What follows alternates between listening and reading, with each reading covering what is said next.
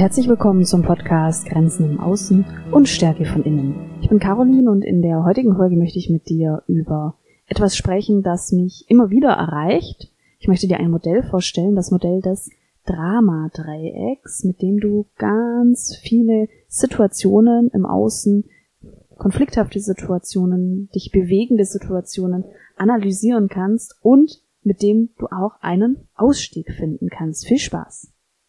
Kennst du das Phänomen, dass du dich mit einer Sache beschäftigst und dann immer wieder im Alltag auf dieses Thema stößt? Zum Beispiel überlegst du dir schwanger zu werden und dann siehst du nur schwangere Frauen. Oder du möchtest Rauchen aufhören und du siehst nur Menschen beim Rauchen.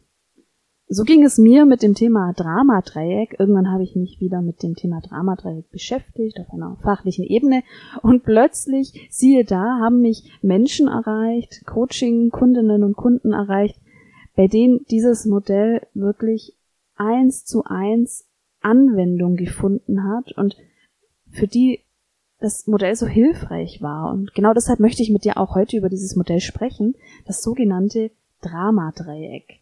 Das ist ein Modell zur Darstellung von Beziehungsdynamik.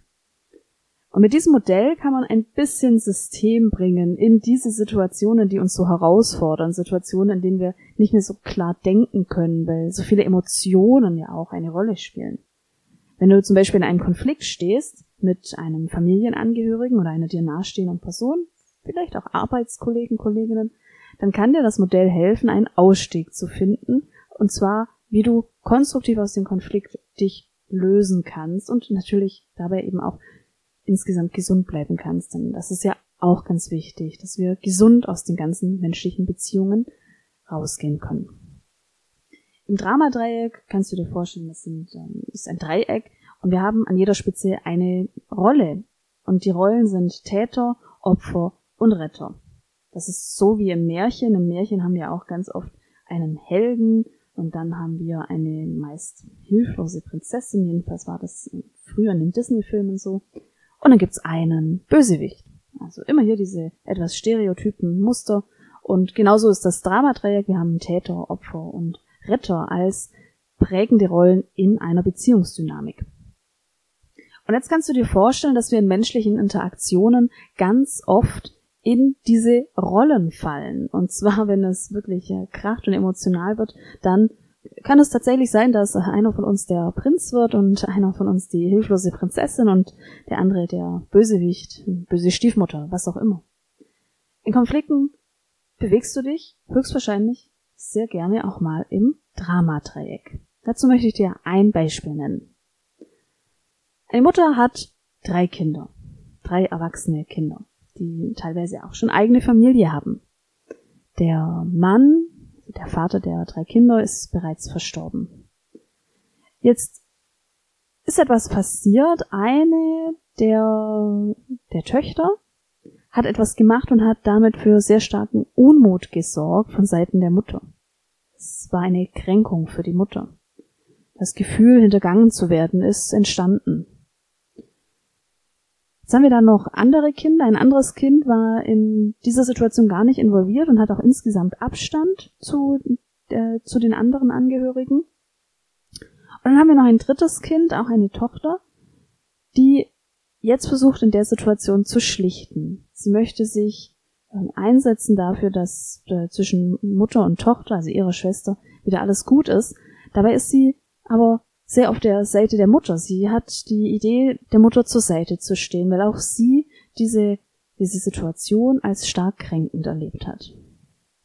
Jetzt kommt es zu einer Verhärtung innerhalb der Familie. Jetzt ist die eine Tochter, die die Kränkung verursacht hat, selbst so gekränkt durch die Reaktion der Mutter, dass sie den Kontakt erstmal einfriert. Die andere Person, das andere Kind, das bleibt weiterhin im Abstand. Die hat mit der Situation nicht viel zu tun. Und die andere Tochter, die sich an die Seite der Mutter gestellt hat, die ähm, möchte weiterhin im Kontakt sein. Sie versucht auch zu vermitteln, also hat nun Kontakt zur Mutter und auch Kontakt zur Schwester, also so wirklich im Dreieck. Ja, und plötzlich richtet sich der Unmut der Mutter gegen die Tochter, also die Tochter, die noch im Kontakt ist, denn auch sie habe ja gewusst, dass dieser, diese Kränkung so stattfand. Auch sie war Teil der Situation und plötzlich spricht die Mutter der Tochter, die im Kontakt ist, auch das Vertrauen ab und geht auch der Mutter gegenüber, geht der Tochter gegenüber ins Misstrauen und ein weiterer Konflikt entsteht zwischen nun der Mutter und der anderen Tochter. Was ist hier passiert? Übrigens, dieses grundsätzliche Szenario kannst du auf ganz viele Dinge, ähm, auf ganz viele Situationen beziehen, das sage ich dir aber gleich. Jetzt gehen wir erst einmal die drei Rollen durch im Dramadreieck und versuchen das auf das Beispiel anzuwenden. Wir haben im Dramadreieck ja die Rolle des Täters. Der Täter ist eine Art Angreifer. Täteranteile haben wir, wenn wir kritisieren, wenn wir Schuldzuweisungen geben, wenn wir eine andere Person abwerten, wenn wir uns überlegen fühlen und das eben auch ausdrücken. Ein kurzer Perspektivwechsel. Wir alle sind immer mal wieder auch Täter. Du kennst es vielleicht, wenn dich jemand äh, ungerechterweise angeht oder anspricht oder kritisiert, dann gehen wir ganz oft in eine Gegenkritik. Wir werden dann vielleicht auch ein bisschen pumpig im Ton. Das ist letztendlich auch ein, ein Muster, wie wir reagieren. Das kann jetzt sein, dass uns die Kritik unsicher gemacht hat und dass wir dann einen Leibwächter nach vorne schicken und der Leibwächter geht dann eben auch in eine Aggression und in die Kritik. Also die andere Perspektive von diesem Täter ist jetzt nicht nur negativ, sondern es gibt gute Gründe, dass der Täter so handelt, wie er handelt. Und das selbst, und das kannst du selbst auch für dich herausfinden, wenn du denkst, wann war das letzte Mal, dass du jemanden kritisiert hast. Okay, in diesem Fallbeispiel könnte man jetzt überlegen, wer ist hier jetzt ähm, Täter?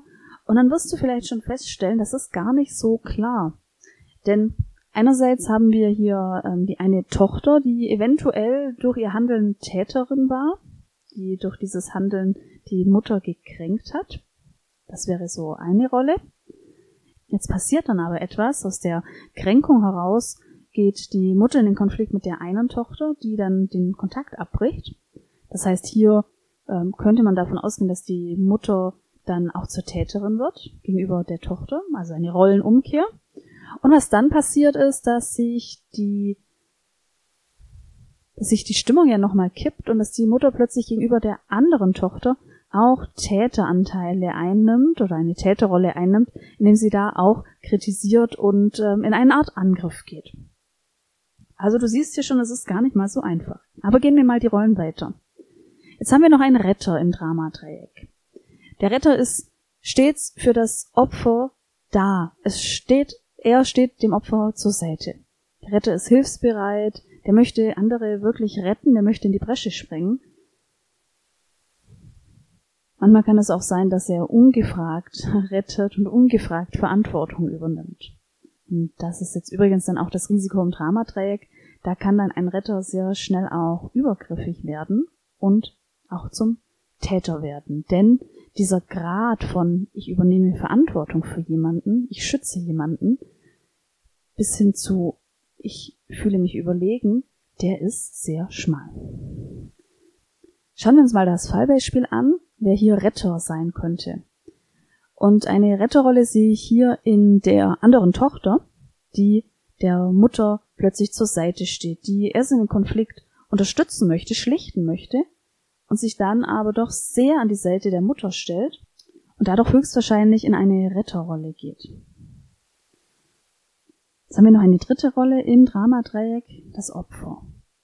Das Opfer fühlt sich ähm, hilflos, pessimistisch, nicht zu einer Handlung fähig, eventuell auch in einer Art Selbstabwertung und aus dieser Hilflosigkeit heraus lädt es unbewusst oder bewusst andere Menschen ein, zum Retter zu werden. Auch hier kennen wir diese Seite sehr gut. Wenn du eine Kränkung hast, dann tut es doch auch wirklich gut, erstens mal ein bisschen ins Selbstmitleid zu gehen. Und es tut doch auch gut, wenn wir dann von einer anderen geschätzten Person auch Mitleid erhalten. Und auch hier gibt es einfach wieder sehr feine Grenzen. Anteilnahme ist ist gut und passend. Und es ist gut, wenn uns Angehörige auch zur Seite stehen und unseren Schmerz mit uns teilen wollen. Aber es gibt hier wieder eine haarscharfe Grenze von Anteilnahme bis hin zu ich rette dich und ich bin an deiner Seite. Und dann weißt du ja, wie es weitergeht. Dann die weitere Gratwanderung, ich rette dich, ich bin an deiner Seite und ich fühle mich überlegen, ich werde übergriffig, ich werde zum Täter. Also total spannend. Wer, wer hat Opferrolle, eine Opferrolle in diesem Beispiel? Also erstmal sieht die Mutter sich höchstwahrscheinlich erstmal als Opfer, als diese Kränkung passiert. Höchstwahrscheinlich ist dann die Mutter in eine Rollenumkehr gefallen, wird dann zur Täterin, zerwirft sich mit der anderen Tochter, die den Kontakt abbricht. In dem Moment ist die andere Tochter dann eventuell in der Opferrolle und die Mutter wird zur Täterin. Und dann haben wir ja noch die andere Tochter, die als Retterin eintritt in die Situation, die dann aber, jetzt wird's nochmal komplex, die eventuell dann von der Retterrolle die Grenze übertritt und ohne es zu wollen in die Täterrolle tritt. Und die Mutter dann dazu einlädt, kurz in die Opferrolle zu gehen. Und auf jeden Fall geht die Mutter dann in eine Täterrolle, denn sie wirft dann der Tochter vor, dass sie mit teilgehabt hat an dieser Kränkung, an der Situation. Sie spricht das Vertrauen ab und macht damit die zweite to Tochter auch zum Opfer. Also auf jeden Fall haben wir das, haben wir eine Situation, in der die Tochter ähm, als Retterin eintritt in das Dramadreieck. Ob sie Täterin wurde oder zur Täterin gemacht wurde, ist noch nicht ganz so klar. Aber was dann sehr deutlich ist, ist, dass sie dann zum Opfer wird im Dramadreieck. Ja, also eine einfache Sache, aber doch höchst komplex, wie du das siehst. Du siehst allein an diesem kleinen Beispiel, ohne dass ich viele Details nenne, in Beziehungen können wir ganz schnell unsere Position wechseln. Wir können vom Retter zum Verfolger werden oder zum Opfer. Das Dramadreieck kann in unterschiedlichen Lebensbereichen stattfinden und es kann sein, dass du dich bei dem einen oder anderen Konflikt tatsächlich im Dramadreieck bewegst. Vielleicht hast du irgendetwas in deiner Familie gemacht, dass du eigentlich ganz nett gemeint hast, dass du gut gemeint hast. Und plötzlich wirst du angegriffen und dann möchtest du in den Gegenangriff gehen und dann habt ihr einen Riesenkonflikt, zum Beispiel in der Familie. Wenn wir in so eine Rolle fallen, dann hat das natürlich gute Gründe. Meistens sind das sehr nett gemeinte Vorhaben, zum Beispiel wenn wir retten wollen oder auch wenn wir in eine Täterrolle gehen. Das ist ja nicht schwarz-weiß. Wir gehen oft in eine Täterrolle, weil wir unser Inneres verteidigen wollen, weil wir uns selbst schützen wollen, weil wir selbst in einem Kern angegriffen worden sind, den wir nun verteidigen müssen. Wo der Anfang und das Ende ist im Dramadreieck, das ist oftmals gar nicht so einfach zu sagen. Vor allem, wenn wir dann noch Familienthemen haben, da haben wir ganz oft ja langjährige Vergangenheiten, Verletzungen, die noch mit eine Rolle spielen und die mit in diesem Dramadreieck auch, ja, für Energie sorgen, sag ich mal, und für Bewegung sorgen. Es ist auch gar nicht so wichtig, dass du weißt, wo genau hat jetzt das Dramadreieck angefangen. Und es geht auch nicht so sehr um Schuld. Diese Person war Täterin und hat als erstes angefangen. Diese Person hat mich kritisiert und hat dadurch das Dramadreieck zum Laufen gebracht. Darum geht es tatsächlich nicht. Es ist schon sehr hilfreich, dir bewusst zu werden, ob du dich gerade in einer der Rollen befindest ob du vielleicht hier gerade diesen Täterball zugeschmissen gekriegt hast, ob du gerade Täter bist oder Opfer oder Retter. Und wie gesagt, jede dieser Positionen ist erstmal total nachvollziehbar. Denn ganz oft werden wir durch unser Umfeld, durch unsere Beziehung eingeladen, in diese Rolle zu finden. Es ist nachvollziehbar, dass sich die Mutter in der Situation als Opfer fühlt. Und aus dem Schmerz und aus der Opferrolle heraus ist es auch nachvollziehbar, dass die Tochter diesen Schmerz der Mutter annimmt und in eine Retterrolle fällt. Eine Retterrolle ist total gut gemeint, das hat aber natürlich das Risiko auch zum Täter zu werden. Und man wird zum Täter, wenn man entweder durch den anderen dazu ähm, eingeladen wird oder wenn man Grenzen überschreitet, ohne dass man noch mehr tun muss. Ja, durch ganz subtile Grenzüberschreitung, unbewusst. Bei der Retterrolle ist mir auch ganz wichtig zu sagen, dass ich dazu natürlich einen sehr starken Bezug habe. Denn als Sozialpädagogin in herausfordernden Arbeitsfeldern mit vielleicht jungen Menschen, die auch sehr in der Hilflosigkeit waren, in manchen Phasen, in sehr kritischen Situationen auch ähm, mich erreicht haben. Ja, das waren natürlich intensive Einladungen an mich, in eine Retterrolle zu fallen. Wir Menschen reagieren ganz oft auf Hilflosigkeit von anderen. Und somit reagieren wir auch, wenn Menschen in eine Opferhaltung gehen. Es kann aber auch sein, das ist so spannend und das war auch mein großes Learning, die andere Seite der Retterrolle und wie wir, wie wir überhaupt zum Täter werden. Bei der Retterrolle habe ich einen sehr starken persönlich-beruflichen Bezug. Denn als Sozialpädagogin habe ich mit vielen Menschen gearbeitet, die mich unbewusst, vielleicht manchmal auch bewusst eingeladen haben, in eine Retterrolle zu fallen. In herausfordernden Arbeitsfeldern sind natürlich Menschen, die viele Bedarfe haben, Menschen, die wirklich auch Unterstützung brauchen. Und wir Menschen reagieren darauf, wenn andere hilflos sind. Das heißt, wir haben, wenn wir Hilflosigkeit sehen, nett gemeinte Impulse da zu unterstützen. Und das ist aber eine Gratwanderung. Und vor allem, wenn man mit, wenn man in herausfordernden Arbeitsfeldern arbeitet, in denen es immer Einladungen gibt, zu retten.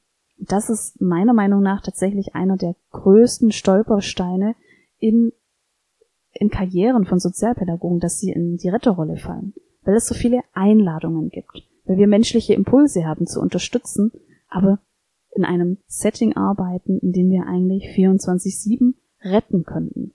Und es gibt neben dem Risiko, dass wir dabei uns selbst als Menschen vergessen, ein weiteres Risiko, nämlich das Risiko der Grenzüberschreitung und das Risiko, dass wir dadurch jemanden auch in einer Opferrolle halten, wenn wir uns zum Retter machen.